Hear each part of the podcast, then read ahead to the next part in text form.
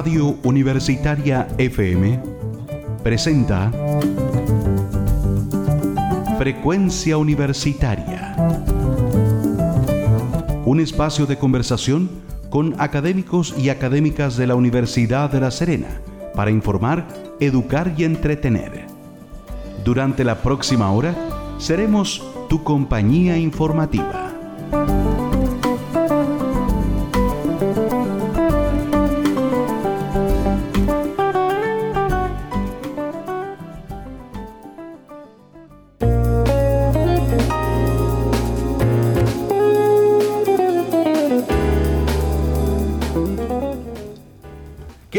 ¿Cómo están? Muy buenos días. Iniciamos un nuevo mes y un nuevo programa, el cuarto programa de este ciclo de frecuencia universitaria en este día miércoles 5 de julio del año 2023. Les saluda Rodrigo Gutiérrez y junto a mi compañera de labores Karina Damke, estamos listos, preparados para iniciar una nueva jornada de conversación con interesantes invitados. Karina, ¿cómo estás? Muy buenos días.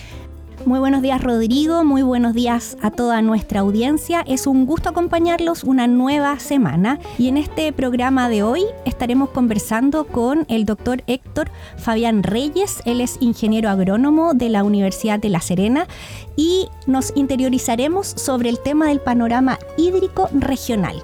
También nos acompañará en esta jornada el periodista Víctor Hugo Villagrán, que es académico de la carrera de periodismo de la Universidad de La Serena y es también editor de Semanario Tiempo. Con él conversaremos sobre el impacto de la desinformación a propósito del anuncio gubernamental sobre la creación de una comisión que surge al alero del Ministerio de Ciencia y Tecnología. Lo acompañarán a él también estudiantes de la carrera de periodismo. En el tercer bloque conversaremos con Daniela Banderas. Ella es académica del Departamento de Música, quien realizó una investigación acerca de la injerencia de la canción de cuna en el vínculo madre-hijo.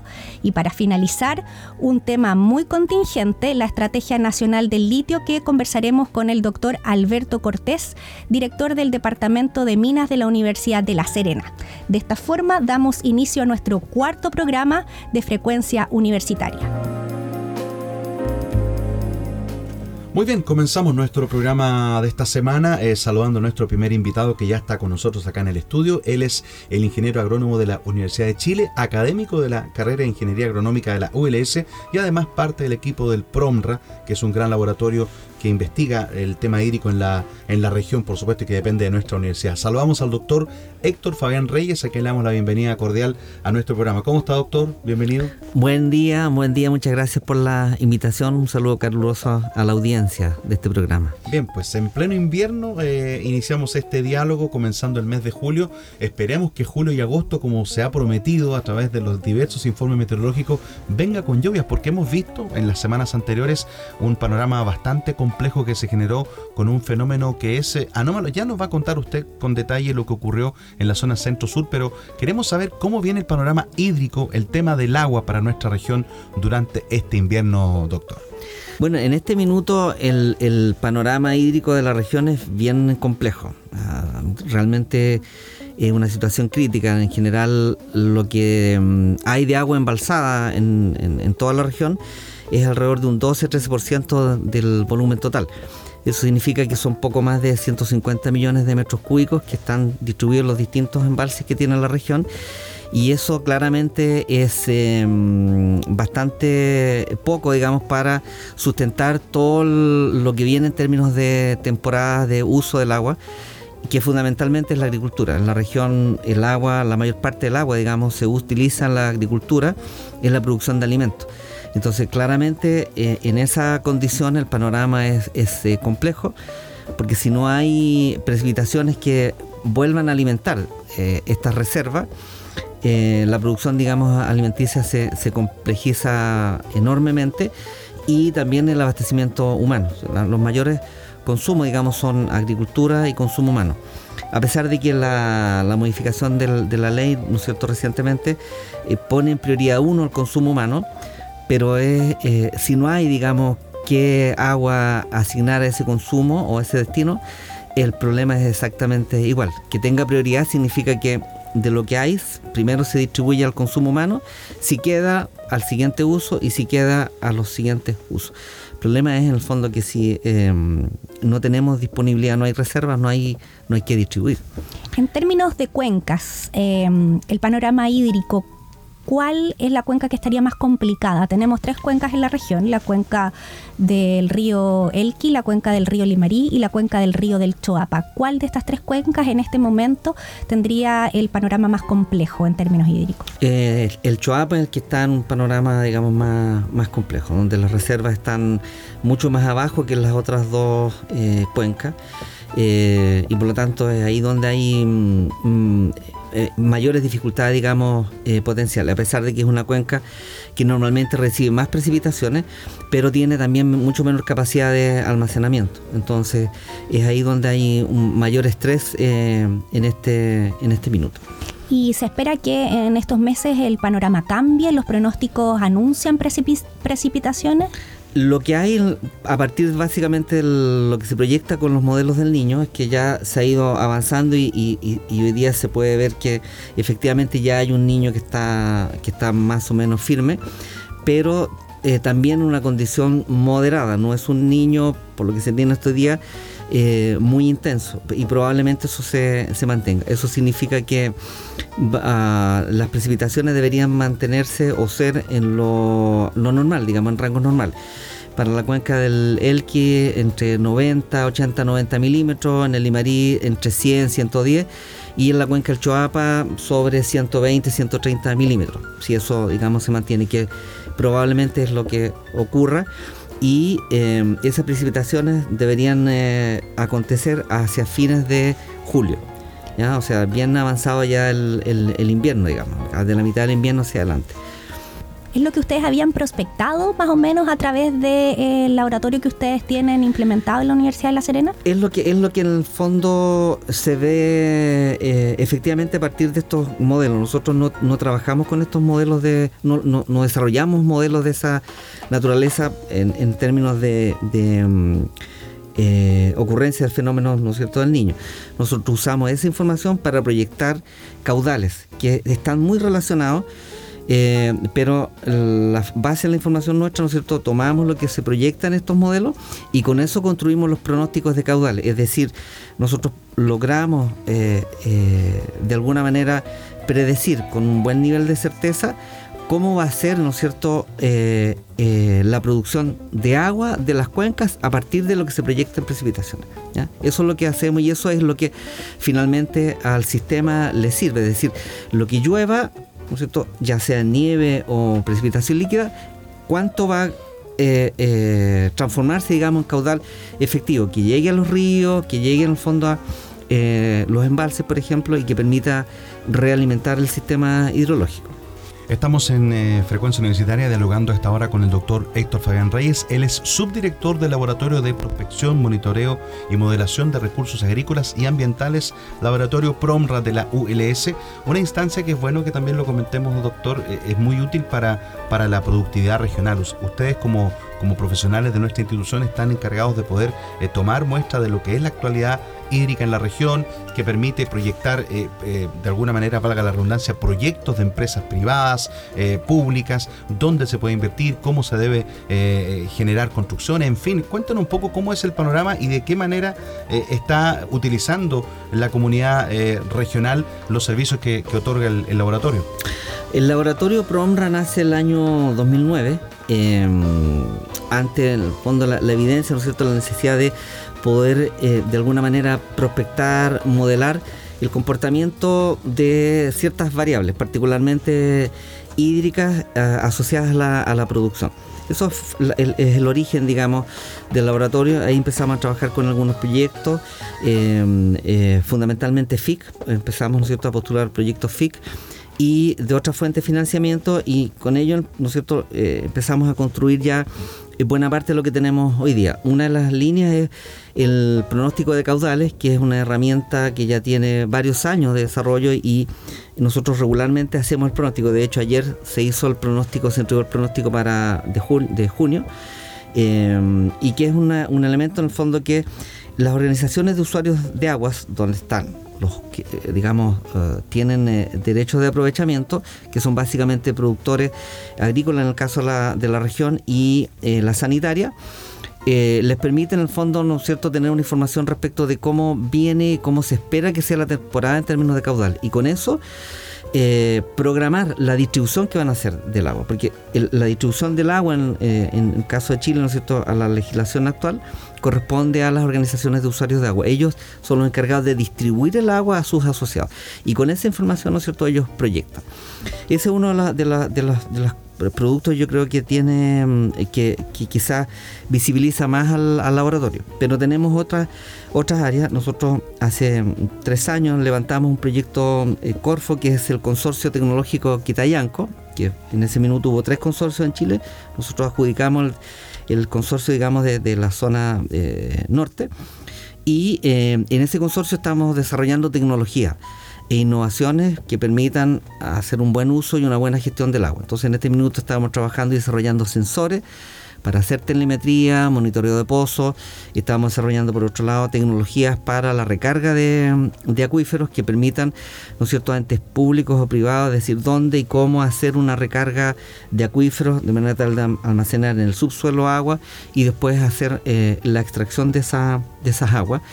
Trabajamos también en esa misma línea con desarrollo de, capacidades, es decir, formación de las mismas em, usuarios, las juntas de vigilancia, perdón, las organizaciones de usuarios de agua para una buena gestión hídrica. Y ahí tenemos una línea que es de eh, prácticas de gestión hídrica que va complementando, digamos, toda esta, toda esta línea. Entonces, el laboratorio tiene eh, eh, hoy día una línea de desarrollo en la que estamos trabajando con sensoramiento y desarrollo de tecnología local de muy bajo costo, lo que permite en el fondo colocarla en distintos sistemas. De hecho, una de las líneas también tiene que ver con eh, los APR. Entonces estamos desarrollando ya una plataforma de sensoramiento, monitoreo, que provee datos, ¿no es cierto?, de la operación y funcionamiento de los APR, que permite a los dirigentes tomar decisiones y hacer una buena asignación de, de agua. E, esas, digamos, yo creo que son las cosas que en este minuto tienen quizás mayor eh, impacto o cercanía con la problemática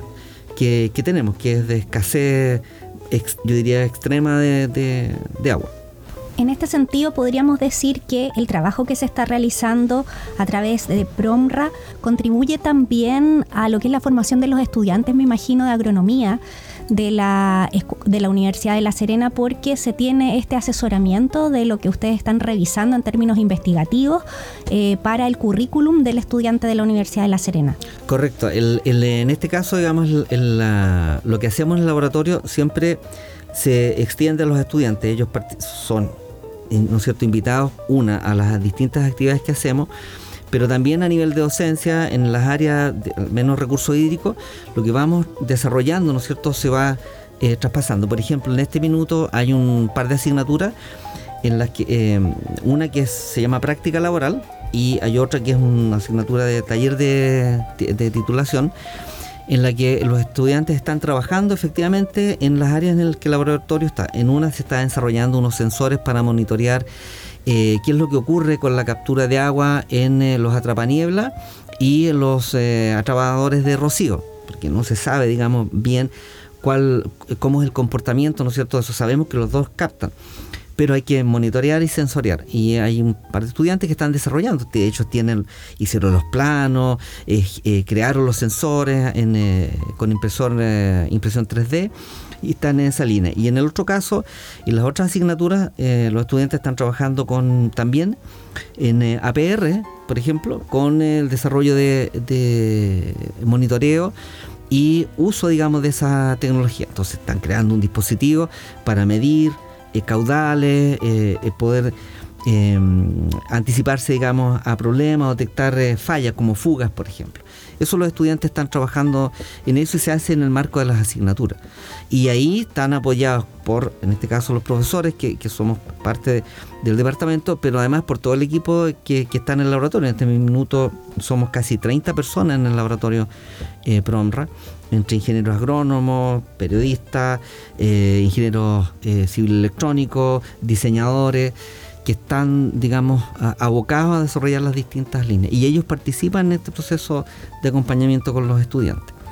Doctor Reyes, eh, una pregunta que a lo mejor es reiterativa. ¿Cómo viene el panorama para este invierno? Porque vimos lo que ocurrió en, la zona centro hace un par de semanas. Eh, preocupa el hecho de que llovió en tan pocos días eh, con tanta intensidad. ¿Puede generarse un escenario similar en la región? ¿Qué ocurriría? ¿Qué es lo esperable en definitiva? Lo, ideal, que llueva poco en varios días separados. ¿Cuál, ¿Cuál es la realidad ideal que nos podría tocar? Y efectivamente saber si va a llover o no. En, términos del fondo del comportamiento del agua dentro del sistema, lo, ideal es que las precipitaciones sean distribuidas en el tiempo. ¿ya? Ojalá en forma regular, con intensidades bajas, de manera tal de que el agua no escurra, sino que eh, infiltre. Eso es, lo que, eso es lo que idealmente debe ocurrir, que el agua en el fondo infiltre pueda bajar, alimentar las napas y mantener, digamos, su ciclo de circulación. Una parte va a infiltrar, otra parte va a escurrir en forma superficial. Eh, si eh, ocurren, digamos, fenómenos como los que vimos la, en la semana reciente, en que se produce, ¿no es cierto?, una intensidad alta de precipitación en muy poco tiempo, el suelo no es capaz de retener, se satura y al saturarse, en el fondo se produce el arrastre. Si eso ocurre en altura con pendiente, ustedes imaginan en el fondo lo que eso ocurre. Y en la cordillera, en general, los suelos de cordillera son suelos eh, que tienen eh, poca vegetación. Eh, la, granulometría es, muy grande, si estamos hablando de piedras y rocas de gran tamaño que están sueltas, en el fondo no tienen, no tienen dónde firmarse. Por lo tanto, estos volúmenes de agua lo que hacen es arrastrar. Entonces, en una zona donde debiese caer nieve, ¿cierto? Y precipita agua, se produce inmediatamente el arrastre, que es lo que ocurre cuando la isoterma cero queda muy arriba, que es lo que pasó ahora recién, y eh, produce, digamos, estos derrumbes que, hemos tenido nosotros en episodios anteriores en la región, si ustedes lo recuerdan, ¿no es cierto?, particularmente en el Valle del Elqui y en el, en el Limarí, para qué decir en, la tercera región, estos episodios que eh, producen, ¿no es cierto?, una isoterma muy arriba, y el agua no cae en forma de nieve líquida y produce, digamos, este arrastre en proporciones enormes, es decir, imposible de poder contener. Los embalses o los reservorios pueden servir para, contener, pero también tienen, eh, tienen límites. Entonces, eh, eso puede ocurrir, no es posible, digamos, en este minuto predecirlo, porque faltan muchos eventos, los modelos si bien ha avanzado mucho, digamos, la capacidad de modelar y el tratamiento de grandes volúmenes de datos a través del Big Data o incluso la inteligencia artificial, todavía hay una distancia entre la realidad y lo que somos capaces de modelar. Y eso explica por qué no pudimos saber, ¿cierto?, con más anticipación por dónde iban a fluir, qué volúmenes en el fondo de agua iban a fluir, de manera tal de poder preparar y anticipar a la población. Entonces lo que viene es acciones en el fondo que permitan mitigar y anticipar. Por ejemplo, em, eh, eventualmente estos reservorios o embalses que permitan contener y acciones de mantención de cauce, despeje de cauce, lo que vimos por ejemplo de casas o construcciones eh, corriendo por el río, muchos de ellos estaban efectivamente en los cauces o los márgenes cercanos. Si el río puede, no sé, pasar 20 años que no crezca, pero está, ese es su, su lecho natural. En algún minuto va a volver a su cauce. Y eso significa en el fondo que va a volver a pasar por donde siempre pasó. Por lo tanto, ahí hay acciones también que, permiten evitar eh, de alguna manera estos, estos riesgos. Pero eh, cuando esos fenómenos ocurren eh, con esa intensidad, es difícil, digamos, poder actuar en ese, en ese minuto. Entonces, esperamos que eso no ocurra, que las proyecciones, digamos, del niño sea un niño moderado. Eh, sabemos que va a ser más tardío, por lo tanto muy probablemente con precipitaciones en un periodo más, más corto y que esas precipitaciones en el fondo sean ojalá mejor distribuidas. Esperemos entonces que este invierno que ya llegó eh, traiga precipitaciones porque como bien señalaba el doctor, eh, estamos en un panorama hídrico complejo en la región, por lo tanto también hay que tomar medidas de cuidado del agua. Eh, yo sé que en nuestra región tenemos algunas ventajas, que las cuencas están en su mayoría reguladas, tenemos embalses, pero tenemos pocas precipitaciones. Entonces no tenemos embalses con agua y eso es lo preocupante finalmente, porque tenemos actividades agrícolas y también de consumo humano que dependen de aquello. Y eh, como todos los miércoles, a nuestros invitados les eh, pedimos que nos puedan dejar acompañados por música. Este programa tiene esa particularidad, entonces le pedimos a don Héctor Fabián Reyes, eh, a quien agradecemos también la compañía en esta mañana de frecuencia universitaria, que nos pueda señalar algún gusto musical que le gustaría programar en nuestra radio.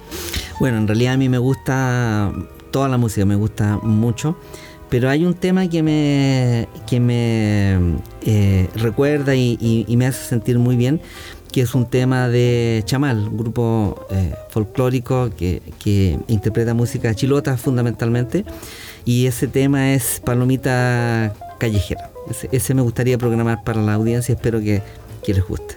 Bien, escuchamos entonces Palomita Callejera de Chamal y agradecemos a don Héctor Fabián Reyes la compañía. Muchas gracias por la invitación y eh, disponible como siempre para acompañar.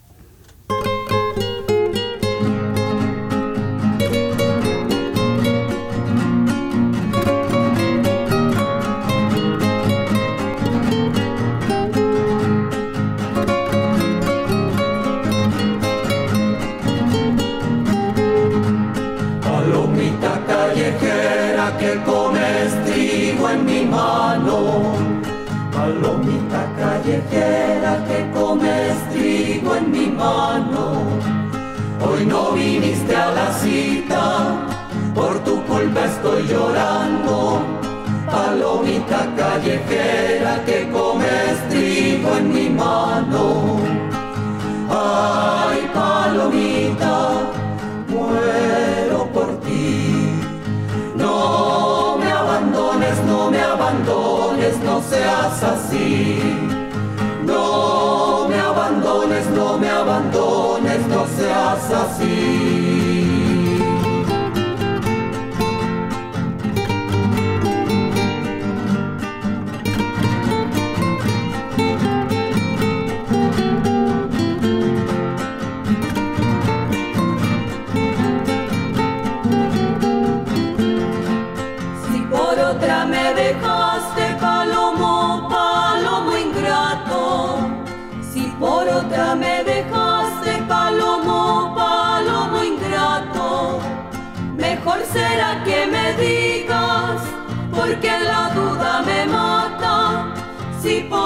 Me dejaste palomo, palomo ingrato. Ay, palomita, muero por ti. No me abandones,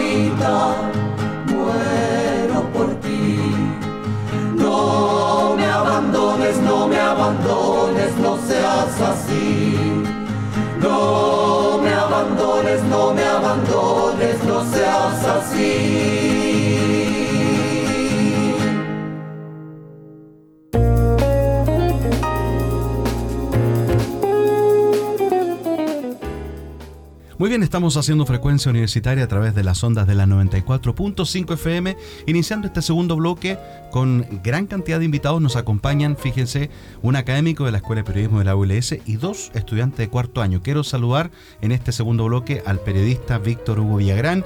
Eh, académico de la Universidad de La Serena de la Escuela de Periodismo y además eh, editor de El Semanario Tiempo. Víctor Hugo, ¿cómo estás? Bienvenido a nuestra emisora. ¿Cómo te va? Buenos días, Rodrigo. Encantado de estar en, en la radio, en el Alma Mater. Eh, haciendo difusión también y compartiendo conocimiento. Y hablando de un tema muy interesante que ya vamos a introducir, también quiero saludar con mucho agrado a dos estudiantes de cuarto año de periodismo de nuestra universidad. Quiero saludar en primer término a Maximiliano Caballero. ¿Cómo está Maximiliano? Buenos días. Hola, buenos días, encantado de estar acá y colaborar como estudiante de la carrera de periodismo. Y Camilo Escalona, también estudiante de cuarto año. ¿Cómo estás, Camilo? Hola, buenos días. Sí, la verdad, muy contento y agradecido con que nos hayan invitado a este espacio que es muy relevante para lo que es la Universidad La Serena. Bueno, amigos, Karina, eh, ellos están convocados para hablar de un tema bien interesante porque hace unas semanas atrás el gobierno anunció la instauración de una comisión eh, creada contra la desinformación y esto ha generado mucho revuelo en el mundo político queremos saber, desmenuzar un poco más acerca de este proyecto y qué es lo que pretende esta, esta comisión. Así es que eh, acudimos a, la experiencia de Víctor Hugo para que nos pueda explicar, además, en tu rol de editor de un medio tan importante como el Semanario de Tiempo y el Diario de la Región. Víctor, cuéntanos un poco la visión de lo que es este proyecto, esta idea de crear una comisión contra la desinformación. Bueno, eh, Karina, Rodrigo, eh, se trata de un decreto eh, que tiene fecha 12 de mayo y que fue publicado el 20 de junio y que instaura una comisión de especialistas que es consultiva y cuya misión, eh, a pesar de los comentarios y el revuelo que ha tenido, no es nada más que el de hacer recomendaciones, de elaborar informes respecto a un tema que es, entre comillas, emergente. Eh, todos sabemos que estamos hoy día inmersos en, en, una ola de información en general que nos llega especialmente a través de, nuestros dispositivos móviles o por internet. Y en ese contexto es que somos víctimas, de alguna forma, de la desinformación. Eh, yo entiendo que esto busca entender el fenómeno y elaborar políticas públicas en función de, de, lo que puede suceder con la desinformación para el cuidado de la democracia. Entiendo que ese es el foco que tiene. En ninguna parte se menciona la palabra medios de comunicación, ni censura, ni intervención aparentemente es eh, una instancia eh, más de un perfil académico y, como digo, consultiva. Ahora, eh, abriendo un poco la conversación, quizás en la forma en que fue presentada puede haber una pequeña crítica. puesto que fue un decreto que no tuvo una amplia consideración ni discusión a nivel parlamentario, al menos nosotros no, no fuimos testigos de aquello. Quizás por ahí pueden venir los resquemores o las suspicacias. Sin embargo, al leer el texto del decreto se entiende eh, la intención que ésta tiene y que no afecta directamente a la labor de los medios de comunicación. Eh, bueno, no voy a contar el final de, la conclusión de esto, sino que abro la, la conversación, la instalación de este decreto, digamos desde esa perspectiva, como editor de Semanario Tiempo, de un medio regional eh, de amplia cobertura, ¿cómo reciben ustedes la implementación de esta comisión? ¿Creen que podría afectar el trabajo del desarrollo que ustedes realizan o lo miras, como tú bien señalabas en el tema del decreto, como algo más bien consultivo? Mira, creo que los medios de comunicación estamos eh, adaptándonos a este escenario de fake news de desinformación masiva. Y nuestra labor pasa muchas veces por el chequeo de datos y la verificación. Se supone que una de las garantías que damos a la sociedad es que aquello que entregamos es información verificada y verificable. Que ahí empieza la discusión respecto de la objetividad del periodismo, la, la, clásica discusión respecto a la objetividad del periodismo. Pero al menos como un deber ético, nosotros debemos entregar información verificada y verificable. Dos cosas distintas. Verificada significa que para elaborar mi información yo verifiqué todos los datos que se me estaban entregando. Pero además entrego al lector, a la audiencia, la posibilidad de que ellos puedan verificar que aquello que publicamos es cierto. Verificada y verificable. Ese es un requisito básico que nos impone el código de ética y es, parte de, nuestra rutina, ¿no?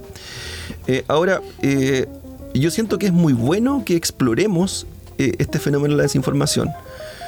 Eh, pero desde mi perspectiva, lo que hablábamos un poco antes de iniciar el programa, eh, el foco creo que finalmente no va a estar tanto en el origen de la desinformación como en el que recibe la desinformación.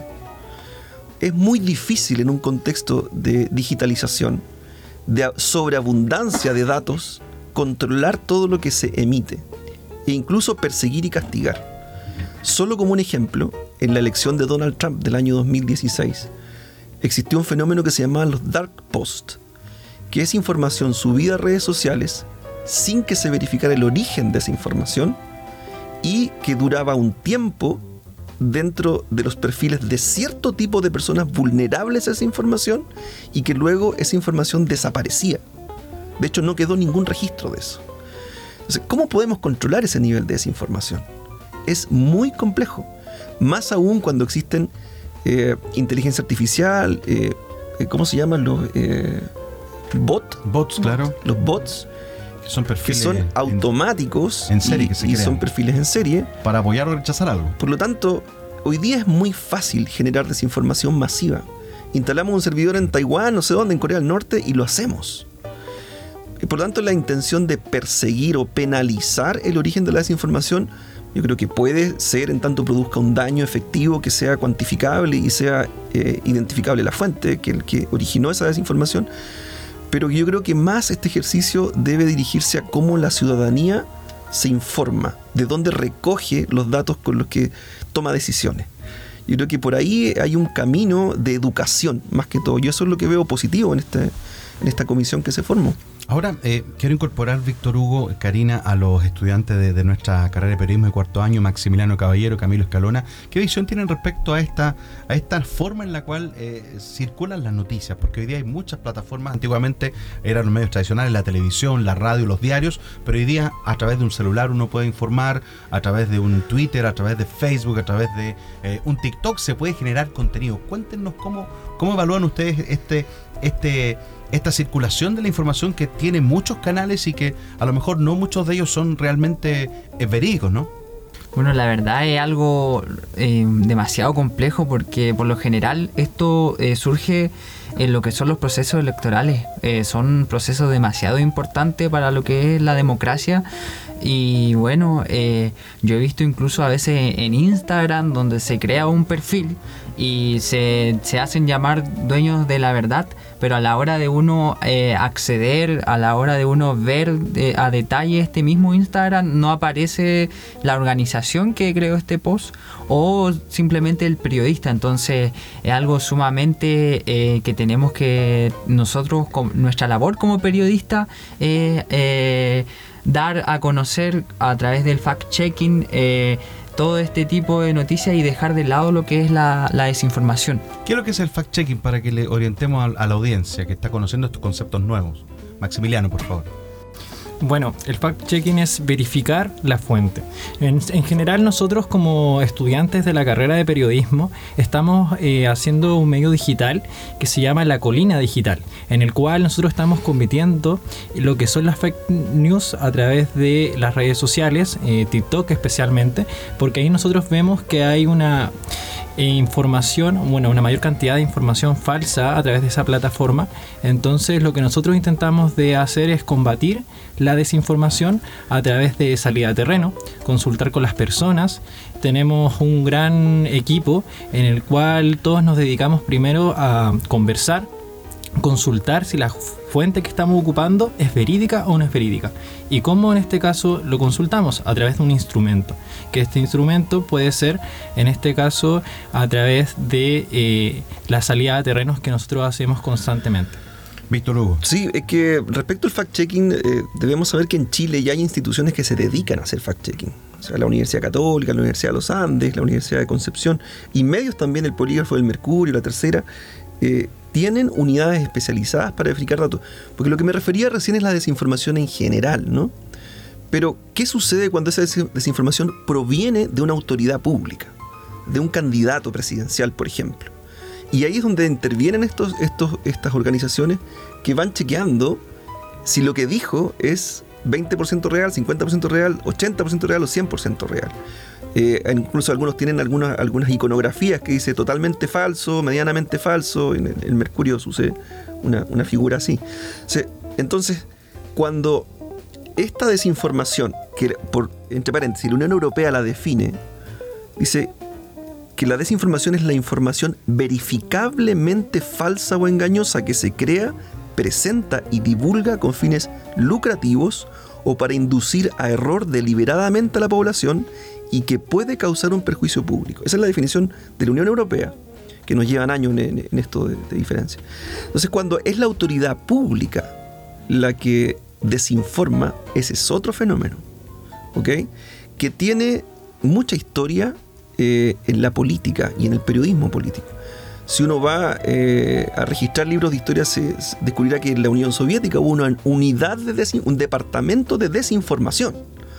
O la figura de Joseph Goebbels durante la Segunda Guerra Mundial, que nadie podrá discutir que lo que más hubo fue desinformación propaganda que se y propaganda que llegó a deformar totalmente a toda una nación.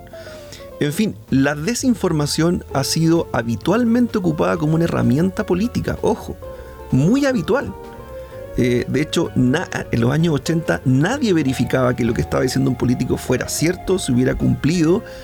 De hecho, hay que, yo lo veo más como una oportunidad, digamos, de eh, que estas unidades fiscalicen, controlen eh, lo que dice o no dice la autoridad o el personaje público. Otra cosa es cuando un ciudadano da pie, nuestra tía querida, a nuestra tía abuela, repite información y esa información se propaga ella no está en una posición de autoridad ni tiene la expertise como para, para que lo que ella dice sea considerado cierto. Pero hoy día nos debe pasar a todos que en la familia nos falta el que repite algo que escuchó por ahí. Entonces son dos figuras distintas. Uno cuando es la autoridad o el personaje público, el que difunde información deliberadamente falsa a conciencia, y aquel que repite algo que escuchó sin fundamento. Eh, yo creo que ahí hay una, una figura. De todas formas, yo celebro eh, la creación de la comisión, a pesar de, este, de esta discusión política respecto a su origen y, el cómo va a evolucionar. Hay medios que se sienten vulnerados con esta comisión, por ejemplo, ¿no? Algunos medios emblemáticos. O sea, eh, yo creo que es natural. Yo creo que es natural eh, la suspicacia, porque la forma en que se creó justamente invita a eso al no ser una conversación abierta, transversalmente política, de un tema tan delicado e importante para la democracia, creo que hubiese sido prudente el haber abierto la discusión antes de crear la comisión. Ahora vamos a ver, hay que dejarlo que fluya, ver quiénes finalmente son los que participan en esta comisión y como es un órgano consultivo, vamos a ver qué productos salen de ahí. ¿Sí? Sí, en base a lo mismo, esa es nuestra labor como medio digital, eh, la colina digital, que donde estamos conformados por un equipo de editores, donde se dividen las secciones. Hay una sección de actualidad regional, vida universitaria, reportajes, cultura, opinión. Entonces es un proceso, es un proceso donde eh, hay documentación de por medio, hay discusión con las editoras y esa es nuestra principal labor como eh, periodistas. Entonces también los quiero invitar a, nuestro eh, medio digital, nos pueden encontrar como la colina digital en Instagram, también en TikTok o en nuestro eh, sitio web lacolinadigital.cl. Yo me quiero em, quedar con dos temas bien importantes a propósito de esta conversación. Eh, primero agradecer, estamos conversando con Víctor Hugo Villagrán, él es académico de la carrera de periodismo de la Universidad de La Serena y también editor de Semanario Tiempo, Maximiliano Caballero y Camilo Escalona, ambos estudiantes de cuarto año de la carrera de periodismo de la Universidad de La Serena me quiero quedar con dos cosas bien importantes que se mencionó en el transcurso de esta conversación. Lo primero, la importancia de que nuestra ciudadanía se encuentre informada. Y para que esté informada, nosotros los periodistas normalmente decimos lo ideal es informarse a través de distintos medios, que no se queden con una sola fuente, sino que contrastar aquellas fuentes, porque eso nos permite tener una visión eh, más amplia de los acontecimientos, de los hechos. Segundo punto relevante, eh, se señalaba en esta conversación el tema de la formación ética de los profesionales que van a ejercer el tema de la comunicación finalmente y allí cómo ellos manejan el tema de el origen de la información, cómo contrastan también esa información, porque básicamente es una responsabilidad ética la que tienen los comunicadores, los periodistas de llevar información que sea veraz, eh, ya sea comunicada por las distintas plataformas, las multiplataformas que tenemos en la actualidad. Algo bien singular y particular, no sé si ustedes tuvieron la posibilidad de revisarlo a propósito de este eh, evento que tuvo el submarino hace un par de semanas, en donde a propósito de lo que señalaba Maximiliano, las redes sociales, TikTok en particular, incluso emitían algunos eh, sonidos que supuestamente eran los sonidos que se habían grabado eh, en el momento de la implosión, ¿verdad?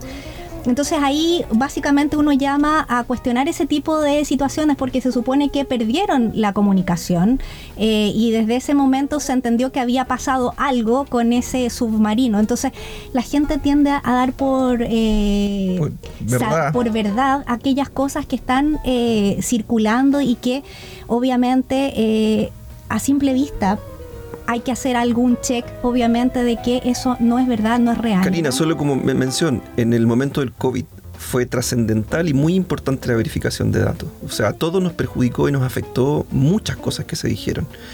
Y como, como, eh, como conclusión, quizás por mi parte al menos, eh, yo creo que es una tremenda oportunidad para los medios y para los periodistas. Eh, no sé, cuando hay mucha contaminación o hay muchas enfermedades, es la, es la oportunidad de que los infectólogos hablen. Eh, cuando hay mucha desinformación y, y hay eh, falta de verdad, yo creo que es la oportunidad que los periodistas intervengan. Y yo creo que es, eh, debemos sacar algo muy provechoso en esto, que es el valorar la profesión periodística. ¿Qué significa en esta sociedad ser periodista? Y además la obligación de ser muy veraces en lo que somos. Esa es nuestra gran, es nuestra, nuestro gran pilar y nuestra gran responsabilidad. Y es lo que buscamos transmitir también aquí a, a los alumnos que están presentes, ¿no? Nosotros estamos muy contentos de haberlos tenido en esta frecuencia universitaria, eh, siendo un ejemplo básicamente de lo que buscamos, convertirnos en una ventana eh, de conocimiento para que la propia audiencia sea quien tome, tome su propia decisión respecto a, eh, digamos, ciertos temas, si son positivos, son negativos. Nosotros ponemos el conocimiento a disposición de la audiencia y qué mejor con expertos como Víctor Hugo y los, academ- los estudiantes en formación que van a ser los futuros periodistas, en este caso específico del tema que estamos conversando. Estos estudiantes vinieron con la misión de sus compañeros de promover la colina digital. Así que a los, a los, a los miembros de la comunidad universitaria que la estén Sí. escuchando, que la sigan, la Lo busquen. estoy mirando acá en Twitter, es arroba la colina digital. ¿En qué otras plataformas están, eh, Maxi y Camilo? Estamos en Instagram también, estamos en TikTok, eh, tenemos un sitio web también. A través el- de la colina digital, con, eso, con esas mismas palabras nos pueden en- encontrar. Un, ejer- ejercicio académico en, en formación, en creación, que muchos años llevó esperando que, que sucediera y gracias al empeño y el trabajo de los alumnos está tomando forma de una, eh, de una, una manera muy atractiva. Así Y que, que esperamos se sostenga como parte de los medios de comunicación de la propia escuela, ¿verdad? perfecto. Así. Recalcar que este es un medio digital exclusivamente para estudiantes eh, no solamente de la Universidad de La Serena, sino que estudiantes de otras universidades que se puedan representar y no solamente estudiantes, sino que vamos a informar y estamos generando contenido regional y relacionado con la actualidad del momento. Fantástico, muy bien. La colina digital entonces, agradecer a nuestros invitados. Seguramente después de esta visita van a Sí. sumar varios seguidores. Seguro, seguro. Gracias a Maximiliano Caballero, a Camilo Escalona, al periodista Víctor Hugo Villagrán por estar con nosotros. Tarea pendiente, tienen que programar una canción antes de, antes de despedirnos. Eh, Víctor al- aludía a algo que, que tenga que ver con, con verdad. Con verdad, ¿cierto? Con alguna letra que esté ligada a Y eso. tú mismo, Rodrigo, me, ilu- me- me iluminaste con una canción, ¿no? Yo les propongo, mira, voy- patudamente voy a Sí, proponer una adelante. canción que se llama Verdad, que se llama True y que es de la banda eh, Spandau Ballet, que fue éxito de los 80, que es la, la década que manejamos nosotros, por lo menos, no los estudiantes. Así que nos vamos con Spandau Ballet, con True y seguimos haciendo frecuencia universitaria. Perfecto, gracias.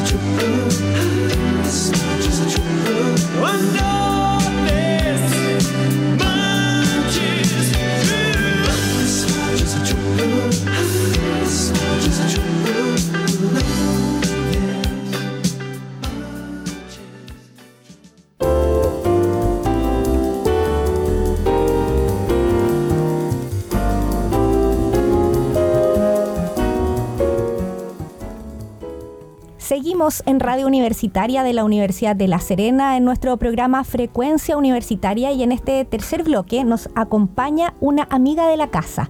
Ella es Daniela Banderas, es académica del Departamento de Música de la Universidad de La Serena, de profesión psicóloga y licenciada en música. Queremos conversar con ella sobre una investigación que se llevó a cabo asociada al vínculo que se genera entre madre e hijo y la canción de cuna. Bienvenida Daniela a nuestra radio. Muchas gracias Karina, Rodrigo por la invitación. Eh, muy contenta de estar acá y de poder conversar de, de la investigación que realicé. Daniela, esta investigación eh, sobre la cual introducíamos es una investigación tuya que queremos conocer en qué consiste básicamente lo que tú lograste recabar respecto de cuál es la influencia de la canción de cuna en este vínculo de apego entre la madre y el hijo. Sí, mira, la verdad es que este era un tema que me venía dando vueltas hace tiempo. Eh, y gracias a un fondo de la música, la modalidad de investigación del Ministerio de las Culturas, las Artes y el Patrimonio, pude realizarla, por fin. Eh, ya me venía interesando el tema de la música y la infancia, la música y las mujeres desde hace un rato, no desde una per perspectiva de la educación, sino que desde una perspectiva musicológica. Y bueno, eh, lo que hice fue básicamente un estudio exploratorio donde eh, entrevisté a varias mujeres, eh, también entrevisté grupalmente a, a otras mujeres y la idea era ver qué es lo que ellas pensaban, qué significaciones les daban al hecho de cantar canciones de cuna a sus niños, a sus niñas, a sus guaguas, y cómo ellas relacionaban este accionar con el apego, con el vínculo que se generaba entre ambos. Y este estudio lo llevé a cabo solamente con mujeres de acá de la provincia del Elqui. También eso era otro tema, que era dar voz a mujeres que en general en la investigación no se consideran, ¿no? El único requisito era que vivieran en la- alguna de las comunas de la provincia del Elqui. Entrevisté a mujeres de la comuna de La Higuera, de La Serena, de Coquimbo, de Vicuña, de Paiguano, de Andacoyo y que hubiesen sido madres en los últimos años. Ese era como el, requisito nomás. Y, bueno, y, eh, la idea era eh, ver sus vivencias, sus experiencias y cómo ellas significaban este cantar. ¿Cómo, cómo reaccionaban, Daniela, las, eh, las mujeres que fueron, entre comillas, encuestadas, que participaron del estudio al momento de que tú les, les dieras a conocer o, o les, les, les comentaras eh, la modalidad y, y el objetivo de este estudio? ¿Cómo reaccionaron las mujeres al saber que ibas a investigar sobre este tema?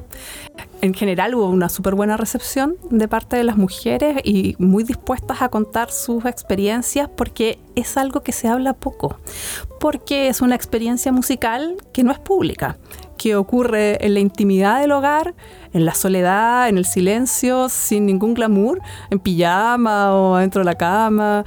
Entonces es una experiencia de la cual poco se habla y, y- por lo mismo poco se ha estudiado, porque es muy íntima, ¿no? Y a propósito de la exploración del estudio que, que realizaste, ¿qué es lo que más te llama la atención respecto de esta influencia que se generaría entre la canción de cuna y el vínculo madre-hijo?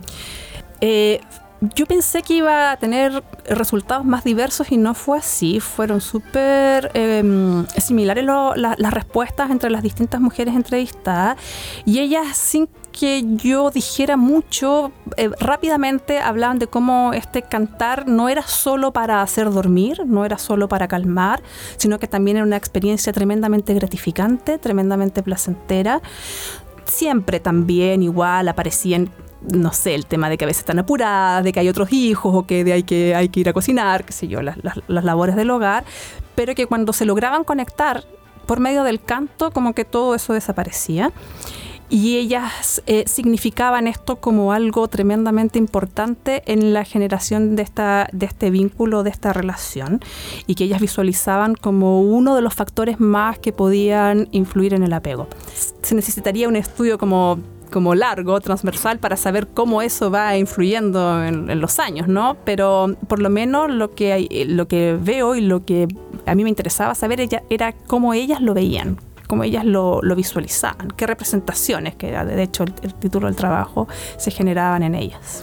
Daniela, hablando de la música, eh, estas canciones de cuna habitualmente son heredables porque nuestras mamás la aprendieron de, de- de nuestras abuelas seguramente, vienen por un traspaso, como tú dices, de lo más íntimo de las familias. Cuéntanos un poco de ese, entre comillas, repertorio que, Sí. que forma parte de las canciones que uno nunca olvida y que te, te llevan mm, eh, mágicamente a, a recordar tu, primera infancia, ¿no? Bueno, ese fue uno de los temas que apareció, una de las categorías que apareció, que era cómo el cantar canciones de cuna se relaciona con la experiencia de propia y de hija. ¿No? Porque eh, muchas hablaban de las canciones que cantaban sus mamás. Ahora, igual ha habido una tendencia a ir cambiando ese repertorio porque ellas, algunas hablaban de que recordaban, de que le cantaban cosas, de que no eran, de que hoy día se ven que no son tan apropiadas, ¿no? Duérmete niño, duérmete ya, que viene el cuco y te comerá, o, o duerme mi niño, qué sé yo, ¿no? Que, que eran como a veces pueden resultar un poco como amenazantes. Entonces, transversal fue el hecho que las mamás cambiaran la- la- los textos de, esa, de ese tipo de canciones y que sumaran canciones de su propia escucha, de su propio repertorio y las adaptaran como si fuesen canciones de cuna. Eso era una cuestión que también eh, apareció muchísimo. También canciones del ámbito de lo infantil, pero mucho del ámbito de lo que ellas mismas escuchan y los adaptan a la situación. Y eso es algo nuevo, que se suma entonces al repertorio heredado, a ese repertorio heredado que cantaban las mamás eh, o sea, las mamás de las mamás, digamos, pero cambiado, transformado en los textos. Y a propósito de este estudio, surge tal vez eh, la inquietud de la madre de si esta es una mm, costumbre que se replica en el padre, por ejemplo, o se acota al, al género femenino. Ahí apareció, en las entrevistas apareció que a veces el papá igual cantaba, pero en general era una práctica realizada por mujeres. Eso también es muy interesante, ¿no? Porque ellas veían que cuando el papá cantaba no se lograba el mismo efecto siempre. Eh, y en algunas em, mamás em, surgió eh, la, la- la idea de que en realidad el papá se sumaba un poco después, cuando los niños eran, las niñas eran un poco más grandes, y más que con canciones, con cuentos. Eh, y, y que ahí, ahí sumaba. Pero sí, igual había veces que aparecían los papás, pero principalmente era una actividad realizada por ellas. Estamos con Daniela Banderas, musicóloga, psicóloga académica de nuestro departamento de música de la OLS y además programadora de nuestra radio. Estamos hablando de este tema tan, tan eh, interesante que es este estudio sobre el efecto que genera las canciones de cuna en el apego eh, dentro de la familia. Daniela, hablemos de, en definitiva, esto, esto nos hace y nos confirma de alguna manera para los que queremos la música que el efecto que genera la música en la vida de nosotros eh, tiene, tiene elementos muy, muy positivos, muy esenciales, ¿no? Sí, sí. De hecho, esta investigación eh, eh, se enmarca en una línea de investigación en realidad que he llevado a cabo que tiene que ver justamente con estudiar no tanto la música, sino que las experiencias musicales. Y eh, hay un trabajo muy antiguo que realicé también, donde también trabajé con mujeres y cómo la experiencia eh, musical hacía parte de procesos de reparación, justamente en, mujeres que habían sido víctimas de violencia sexual. Ese fue el- el- en realidad el primer trabajo que me, que, que me posicionó como en esta línea. Y, y- de, y de ahí en adelante los otros trabajos también han sido en ese mismo sentido, en esa misma línea, ¿no? Como, como las experiencias musicales cotidianas nos van formando como personas, ¿no? Y son parte de la riqueza de, la- de- de cada uno, ¿no?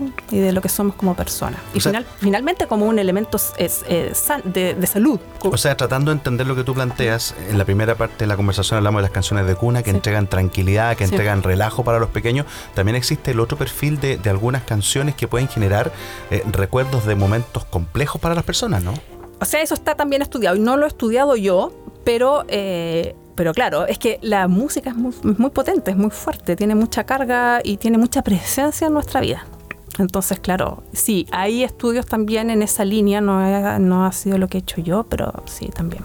La importancia entonces, analizando lo que estamos conversando en esta mañana en frecuencia universitaria, de incorporar la música también en lo que es la educación cotidiana de los niños. Vemos que en los currículum de los colegios muchas veces las horas de música son acotadas, pero vemos que el desarrollo que puede permitir el incorporar música a, la educación genera un desarrollo muy importante en términos eh, cognitivos también.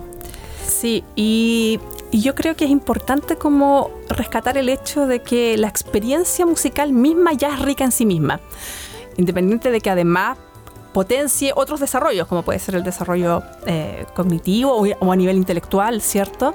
Pero ya la experiencia, el vivir la música ya es una experiencia enriquecedora porque la música es, es eh, un aspecto saludable de las personas, o el hacer música es un aspecto saludable de las personas, y todos podemos hacer música. No hay nadie que no pueda hacer música, de algún modo.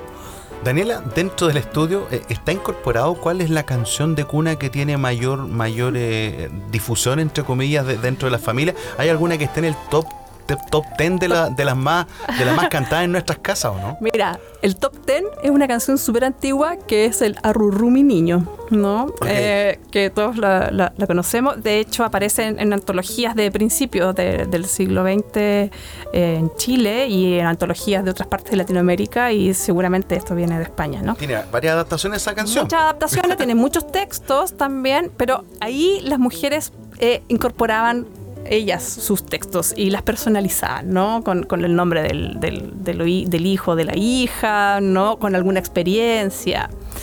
Esa. Y por otro lado, hay una canción que también apareció varias veces, que ya es una canción eh, que no, no es tan antigua, ¿no? Que es El Duerme Negrito.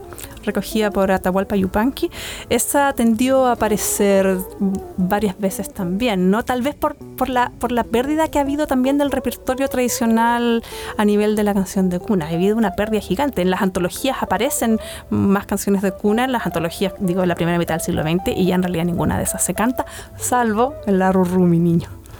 La invitación entonces es a atrevernos las madres a, cantar independiente del nivel de afinación que tengamos, independiente de que pensemos que cantamos no muy bien, pero sabemos que nuestros hijos eh, reciben esa compañía de nuestra voz eh, musicalizada de buena manera en términos de lo que genera en términos de apego. Agradecemos esta mañana la compañía de Daniela Banderas eh, por traernos este tema tan novedoso que nosotros obviamente desarrollamos en el día a día cuando somos mamás, pero no eh, valoramos el efecto que podría tener en la crianza. Eh, y como es parte de nuestra eh, rutina acá en este programa de frecuencia universitaria, sabiendo que la música es importante, queremos invitarte a programar un tema musical para nuestra audiencia. Yo creo que justamente porque apareció varias veces, yo creo que podemos escuchar Duerme, Duerme Negrito, hay varias versiones, tal vez podemos escuchar la versión de Mercedes Sosa. Eh, para que podamos incorporar las mujeres, las que son madres, ¿no? a su repertorio para hacer dormir a sus bebés. Vamos con esa canción entonces y muchas gracias Daniel. Muchas gracias a ustedes.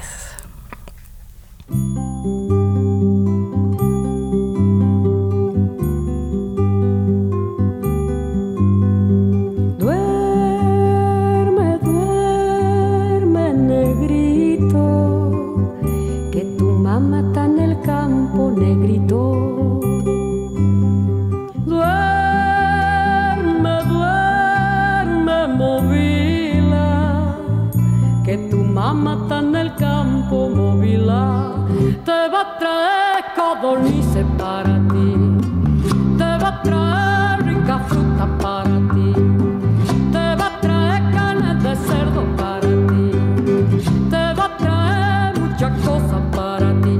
Y si negro no se duerme, viene el diablo blanco y ¡zas! le come la patita, chica pumba, chica pumba, a pumba, chica pumba.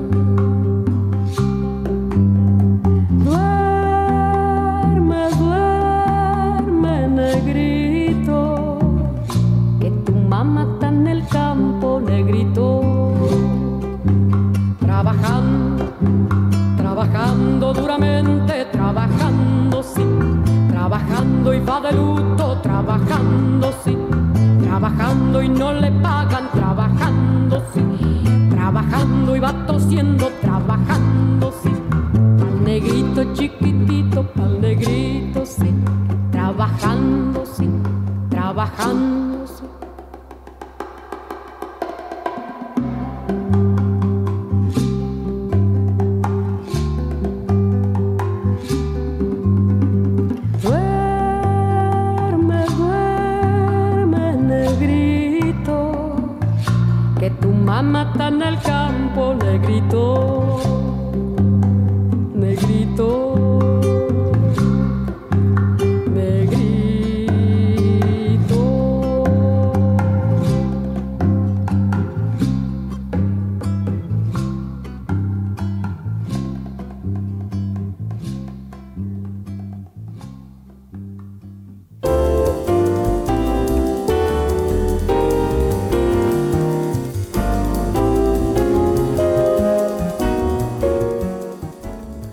Hacemos frecuencia universitaria, último bloque de nuestro programa y vamos a hablar de un tema que está muy en boga, porque claro, Chile es un país minero, Chile tiene una experiencia con el cobre, pero ha surgido un nuevo mineral que está llamando la atención, eh, que muchos desconocen las características del mismo y se abre también un debate interesante acerca de una estrategia nacional del litio que anunció en la última cuenta pública el presidente Gabriel Boric. Para hablar de este tema estamos con un experto, nos acompaña el director del Departamento de Minas de nuestra Universidad de La Serena, el doctor ingeniero don Alberto Cortés para poder abordar eh, acerca de lo que es la Estrategia Nacional del Litio y conocer un poco más de este mineral. Doctor Alberto Cortés, gracias por acompañarnos en la radio ULS. ¿Cómo le va? Gracias a ustedes por invitarme. Bueno, interesante para nosotros y para los auditores, imagino también conocer en detalle eh, de este nuevo mineral que aparece en algunos portales como, como la panacea del- de la minería para el país de aquí al futuro. Hablemos un poquito, don Alberto, de lo general, partiendo por saber qué es lo que es el litio. Bueno, el litio es un mineral muy liviano, es una característica bien especial que de ahí vamos a ir viendo dónde podría ser utilizado seguramente. Eh, de color blanco a plateado, ¿ah? Eh, posee algunas características como que tiene un punto de fusión bastante bajo, 180 grados más o menos, un potencial electroquímico alto, eso significa que eh, el- se pueden acumular energías renovables, ¿no es cierto? Porque hoy día, si bien tenemos eh, en la energía, eh, si uno eh, ve la cantidad de eh, eh, terawatt que existen en, en- en el sistema, nosotros podríamos casi cumplir con lo que necesita el país, pero eh, el sistema es más o menos complejo en el sentido de que tiene alguien que la produce, otro la distribuye, eh, otro que la, la, la ¿cuánto se llama? la traslada y otro que va haciendo el ingreso de los distintos eh, eh, sistemas eléctricos, ¿no es cierto? Donde está el, el agua, eh, la energía calórica, la solar, mejor dicho, el viento y así sucesivamente hasta llegar el petróleo. Pero nosotros podríamos decir, bueno, van a entrar las más baratas, eh, pero mientras se están produciendo. Entonces allí es donde el litio, ¿no es cierto?, entra con los famosos, con acumuladores, es capaz de acumular la energía y poder ocuparla en la noche, por ejemplo, que hoy día no se puede.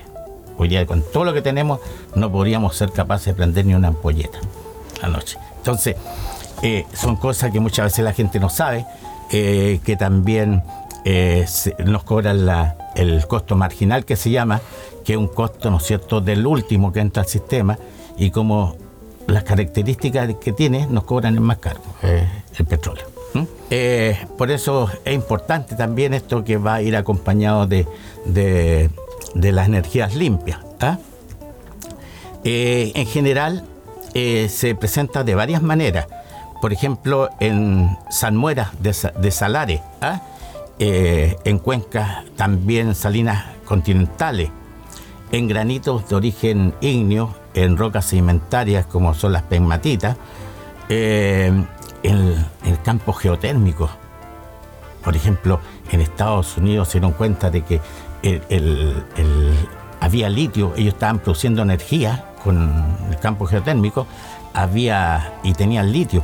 Entonces, eh, lo que están haciendo es producir la energía, enseguida le, le sacan el litio por el, eh, por el sistema de extracción directa y luego inyectan nuevamente el agua al sistema. entonces, es, es bastante, eh, es una energía bastante limpia que se está produciendo. Don Alberto, Sí, y eh. en términos territoriales, eh, ¿dónde podríamos decir acá en Chile se encuentran las fuentes de litio? ¿En qué regiones, por ejemplo, podríamos extraer el Atacama litio? para el norte. De Atacama para el norte. Perfecto. Ahí porque nuestro litio se encuentra justamente en salares. Los principales fuentes son los salares y, la- las rocas. ¿ah? Las rocas como las sacan eh, eh, Australia, por ejemplo. Pero también está en, eh, tiene menores concentraciones, ¿no es cierto?, en el agua de mar. Está en la arcilla, en los pozos petrolíferos. O sea, es, es abundante la naturaleza. Por eso nosotros, eh, cuando se habla de una política del litio, tiene que ser urgente. Si es que se va esto, ¿no es cierto? Pero dando ciertas condiciones, porque ¿qué es lo que pasa? Que si no se hace, ya salieron las baterías de sodio, que son más baratas y más potentes. Ya las produjeron los chinos. Entonces, eh, son cosas que hay que eh, tenerlas en consideración cuando se hacen todas estas políticas, ¿no es cierto?, de Estado, de gobierno, lo que sea. Don Alberto, eh, uno dentro de lo que puede haber escuchado en los medios de prensa convencionales, eh, entiende que, que Bolivia Chile y Argentina serían los países que tienen la mayor cantidad de reservas en esta parte del continente. Eh, eh, en el caso de Chile en particularmente, eh, hoy día, ¿quiénes se explotan el litio? ¿Son privados necesariamente? Esta estrategia viene de alguna manera a meter en el mercado una empresa nacional tal como ocurre con el cobre, ¿no? ¿Esa es la idea o no? No, está Sokimich, ¿no es cierto? Albert Marque, que es extranjera, Sokimich chilena. Eh, la idea, entiendo yo, es que el litio pasa, sigue siendo el Estado, pero con eh, recursos extranjeros. Recursos extranjeros, nacionales si lo hubieran, pero lo explotarían los, los privados. Entonces ahí surge la primera, el primera duda o primer problema. ¿Qué pasa con, con el, último royalty que se aprobó? Que ya existía un royalty de 3%. Entonces, que se llamaba impuesto específico a la minería, pero un royalty. Entonces, ahora un nuevo royalty y estamos por sobre, ¿no es cierto?, los impuestos de otros países a nivel mundial, como Australia, que es el segundo productor del, de- el, el primer productor de litio prácticamente. Entonces, eh, eh, ¿qué va a pasar? Ahora eh, las empresas se van donde le den mejores garantías de todo tipo, tanto garantías en normas, ¿no es cierto?, de, ambientales, en términos de impuestos, eh, políticas, hay una serie de cosas, ¿no es cierto?, el mismo país que esté con riesgo, eh, riesgo país bajo, y hay una serie de aspectos que tienen que considerarse. No llegar y, y- y pensar que van a venir y se van a invertir. Aún así hay una empresa que, que quiere instalarse en Chile, o están conversando, tengo entendido, y tiene unos proyectos, y quiere invertir del orden de los 1.200 millones de dólares eh, en tres proyectos acá en Chile. Pero eh, eso está por verse. Don Alberto, y en términos eh, competitivos, ¿Chile es competitivo en términos de explotación del litio o qué se necesita para que sea competitivo desde esa, desde esa perspectiva, considerando lo que señalaba Rodrigo, que hay otros países vecinos que también tienen el mismo probable potencial, Argentina, Bolivia? O sea, si uno va a los recursos, vamos a hablar primero del potencial. Si va a los recursos, que son lo que tienen los países, que está justamente el mayor potencial se encuentra en el triángulo del litio, ¿ah? se encuentra prácticamente ahí un 80% del litio que está de salmuera, el otro, el Tíbet, se encuentra con un 13%, Estados Unidos con un 3% y eh, en otras regiones menores un 4%. Entonces, allí nosotros tenemos eh, un litio que extraerlo es bastante barato, además que barato en términos comparativos eh, con otros países. Eh, sin embargo, ¿no es cierto? Eh, todos estos costos y cosas eh, y datos son muy difíciles de conseguir, son muy cerradas las empresas. Eh, sin embargo, nosotros la, ventaja que tenemos, ventaja comparativa, es una alta evaporación en el sector del agua, ev- evaporación del, agua que y trae muchos componentes, calcio, tiene hierro, tiene boro, bromo, eh, bichufita que se utiliza en los caminos y como en el sexto lugar, después de ir haciendo, precipitando y evaporando agua, eh, se saca el litio que después eh, se produce carbonato litio, que es el principal producto que vendemos, y hidróxido de litio, que es el que ya está listo para las baterías. Que eso estamos del orden de, tenemos una planta en Chile del orden de la, hoy día de estar unos 8.000 toneladas anuales y se quiere llegar alrededor de las 30.000. ¿no? Don Alberto, eh, en esa misma competencia que Karina apunta eh, de los países vecinos, entendemos que Bolivia va a tener una ayuda fundamental porque van a ingresar eh, empresas y capitales rusos y también de China para poder apoyar el empuje y el levante de esa empresa de litio en, en Bolivia. Chile aparece un poquito menos, menos beneficiado respecto a eso, queda como a pulso lo que puede hacer el Estado chileno. ¿Cuál debería ser usted, a juicio suyo, que es en minería, la estrategia para poder levantar rápido, como usted dice, contra el tiempo esta, industria del litio en- de nuestro país? A ver, primero hay que, pensar que Bolivia tiene recursos, ah, seguido por Argentina y posteriormente Chile. Pero el recurso no sabemos si es traíble totalmente o no. Después viene, ¿no es cierto? Se hacen todas las pruebas, se ve las, las leyes que son bastante bajas, por algo en el litio hablamos de partes por millón. Y de allí vemos cuánto es la reserva que tenemos. Y como reserva estamos bastante mejor que los otros países. Ahora, eh, en exploración estamos medio malitos. Estamos en el quinto lugar. Argentina tiene un 22%, Estados Unidos un 16% del presupuesto que se utiliza en exploración, después Australia, Canadá y Chile apenas con 9%. Entonces, para poder seguir explorando y además los recursos que tenemos, tratar de pasarlos a reserva. ¿ah? Entonces, eh, estamos, está en esa etapa, hay que entender primero en ese contexto, qué es lo que es recurso, qué es lo que es reserva. Eh, respecto a eso, la, cuando nos vamos a, a, lo que son las reservas, ¿no es cierto? Ya eh, allí nosotros primero está Australia y, eh, perdón, Chile y posteriormente Australia, la reserva. No estamos mal, pero no sacamos nada con tener reservas si no hay inversiones. En la minería, ¿no es cierto? Lo que se necesita son inversiones. Eh, y, y aun cuando ya se esté trabajando, porque hay que eh, cambiar equipo, modernizar, ¿no es cierto? Nueva infraestructura, etcétera, etcétera. Entonces, eh, necesitamos que vengan inversores primero. Y para eso tienen que haber buenas políticas públicas. Estar bien normado todo lo que son la parte medioambiental. Fíjense ustedes que para un proyecto minero de, de cobre, como la, ministro, la mina ministro Jale, se necesitaron cerca de 700 permisos, que no son menores. Ahora, en, el tema del, litio, tenemos que solicitar permiso. Uno puede tener un proyecto muy bonito, ¿no es cierto?, técnico y, económico factible, pero viene la parte que no tiene que ver con eso, no tiene que ver con la parte técnica ni económica, que es la parte, ¿no es cierto?, ambiental. Tenemos la parte de las comunidades. Las comunidades, ¿qué pasa en Chile con las comunidades está el litio? Y ahí aparece otro tema. ¿Cuánto es el, la, la cantidad de agua que se evapora de estos salares, ¿no es cierto?, para poder traer una tonelada de litio equivalente, de, de litio de, de carbonato litio equivalente. Son prácticamente 2 millones de litros.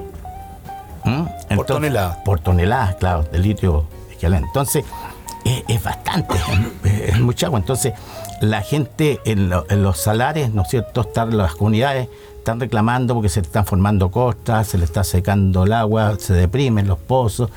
Claro que son Kimich tiene, eh, tiene unos, eh, eh, ¿cuánto se llama? Inversiones, eh, hacen la gente en tranques para habilitarlos con agua, los habilita con sembrado, y, con los capacitan, pero no es lo mismo para la gente, para las comunidades. Entonces, eso puede jugarnos en contra. Sí, usted dio dos puntos que me parecen muy relevantes. El tema medioambiental, qué tan invasiva es la extracción de litio en términos de contaminación, por ejemplo. Y lo segundo, claro, el punto es de si competitivamente probablemente nuestro país tiene mucho más resguardo que otros países, lo que haría más dificultosa probablemente la producción a propósito de los permisos que se necesitan y que podría ser un poco más eh, menos ventajoso desde esa perspectiva explotar el litio en este país. desde la perspectiva de, los permisos, ¿no es cierto? Eh, yo creo que ahí tienen que haber, tiene que cambiar la figura, ya no pueden ser figuras solamente políticas, tienen que ver eh, las comunidades, participar las comunidades, empoderarlas en el sentido de enseñarles cómo mitigar los sistemas, la academia, los empresarios, tienen que estar eh, todas las fuerzas vivas, ¿no es cierto? Y también la política, pero en, eh, tiene que estar bien repartida las fuerzas para que se tomen decisiones eh, que sean eh, óptimas para el país. Eso por un lado, ¿no es cierto? Yo creo que eh, es básico, básico en esto. Y me hizo otra parte más, una segunda parte de la pregunta que que tenía que ver con qué tan invasiva es la extracción de litio en términos de contaminación medioambiental. Bueno, hoy día, ¿no es cierto? La cantidad de agua que se extrae es, enorme para obtener una, tonelada de litio que se extrae y se evapora. Entonces esa agua no vuelve al sistema. eh, eh, eh, ¿qué es lo que se está proponiendo hoy día? Que las nuevas empresas vengan con la extracción directa del litio, ¿ah? los EDL, EDL, de tal manera que se extraiga, ¿no cierto?, el, agua, la- la solución, y mediante resina, mediante algún filtro, eh, se va a extraer solamente el litio y se vuelve el agua al sistema.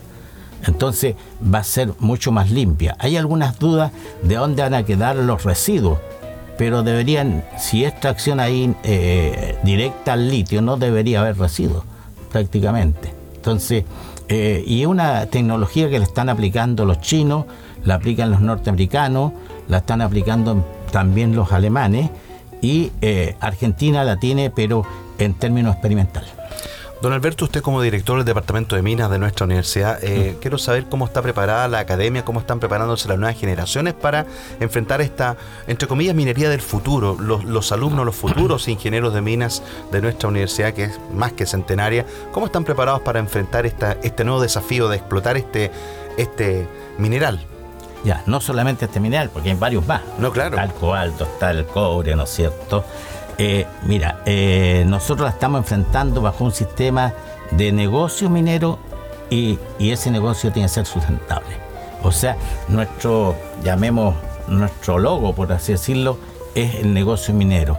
Cuando hablamos de negocio minero es que tenemos que cambiar la forma de enseñar la minería. ¿ah?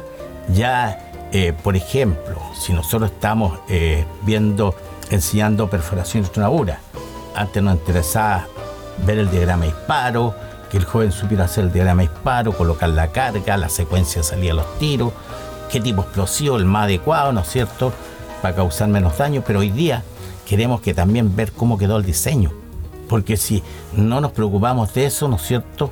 Tenemos que a lo mejor se nos forman cuñas que, por, por sobre excavaciones y eso nos lleva a que tengamos que colocar pernos, mallas, chocre, aumentar el costo. Cosa que no, no podemos. Tenemos que trabajar con productividad además. Entonces, eh, ¿cómo quedó la pila? De tal manera que la pala, ¿no es cierto?, sea capaz de eh, cargarla, como se dice, a pala llena, ojalá con un 95 o más por ciento de eficiencia. ¿ah? Y lo mismo el camión. ¿Y por qué les digo esto? Porque también nos tenemos que preocupar del tamaño que salga. En el caso de los minerales duros como el cobre. Porque el tamaño, ¿no es cierto?, va a ayudarnos a que esa pala y ese camión queden mejor cargados y vamos a necesitar menos transporte, menos viaje. Vamos a necesitar menos energía en la planta. Y en la gran minería, en la grande, perdone que me salga un poco, pero en la gran minería, por ejemplo, estos camiones de 400 toneladas gastan alrededor de 7.500 litros en el día de petróleo. Entonces, el nivel de polución que están causando es enorme. ¿No es cierto? Entonces, por eso se está pensando, ya hay, eh, eh, se está llevando a, a camión eléctrico, eh, con hidrógeno verde, ¿no es cierto? Porque existe el azul y existe el gris también, que son contaminantes, más baratos, pero contaminantes. Entonces, nosotros estamos trabajando con una eh, hacia la sustentabilidad en lo económico, social y ambiental.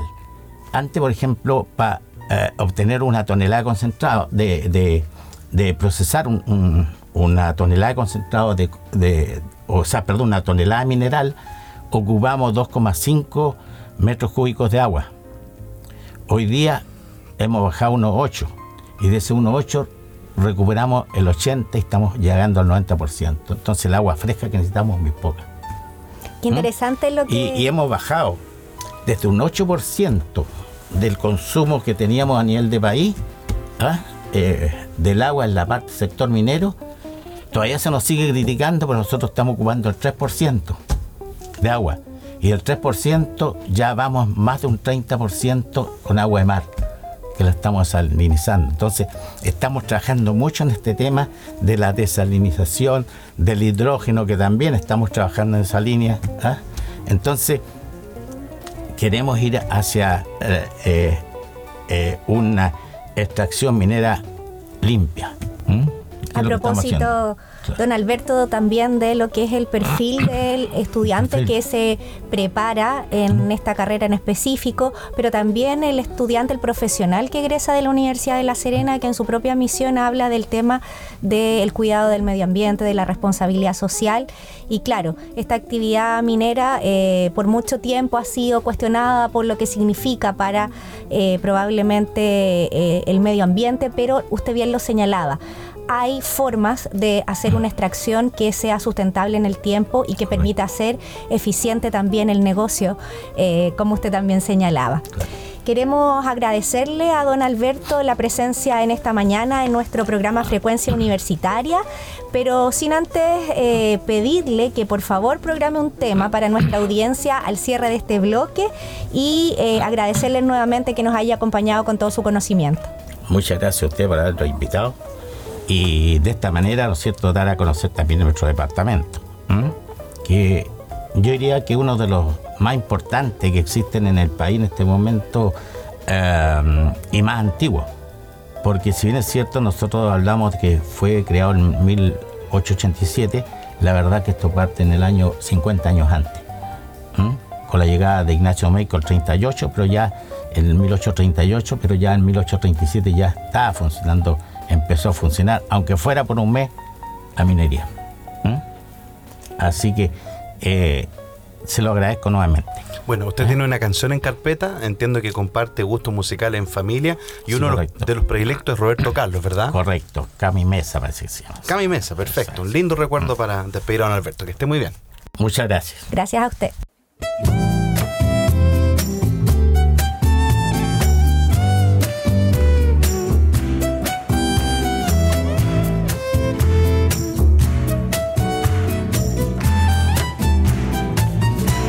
Quiero ser tu canción desde el principio al fin. Quiero rozarme en tus labios y ser tu carmín. Ser el jabón que te suaviza, el baño que te baña. La toalla que deslizas por tu piel mojada. Quiero ser tu almohada, tu edredón de seda. Besarte mientras sueñas y verte dormir. Quiero ser el sol que entra y da sobre tu cama. Despertarte poco a poco, hacerte sonreír. Y estar en el más suave toque de tus dedos. Entrar en lo más íntimo de tus secretos. Quiero ser la cosa buena, liberada o prohibida. Ser todo en tu vida.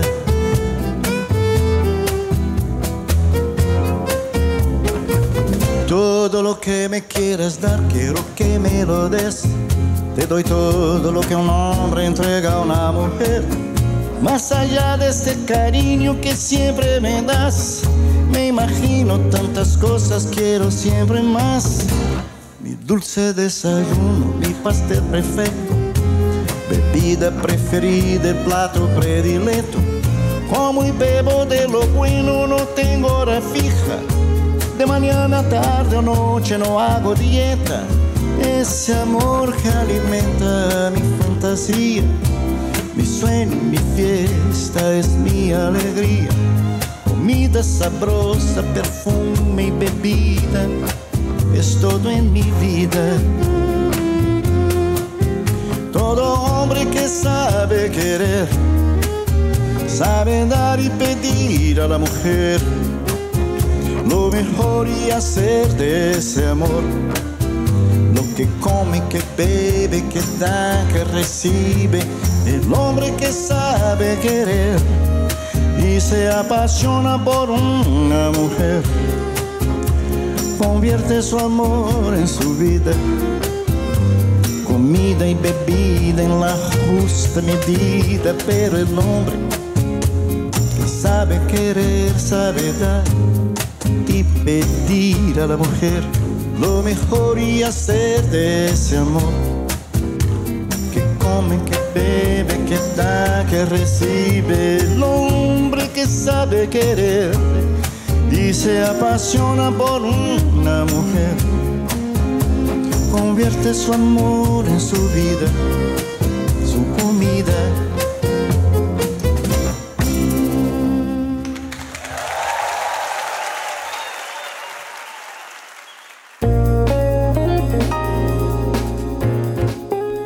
Así llegamos al final de una jornada más de frecuencia universitaria en esta mañana a través del 94.5 con lindas canciones, con temas bien interesantes que hemos abordado Karina con nuestros invitados. Sí, agradecemos la compañía de toda nuestra audiencia, eh, haciendo un recorrido por los conocimientos de contingencia que eh, tenemos vigente por estos días y por supuesto los dejamos invitados para la próxima semana eh, con nuevos temas de interés y a las 11 de la mañana como cada día miércoles en frecuencia universitaria.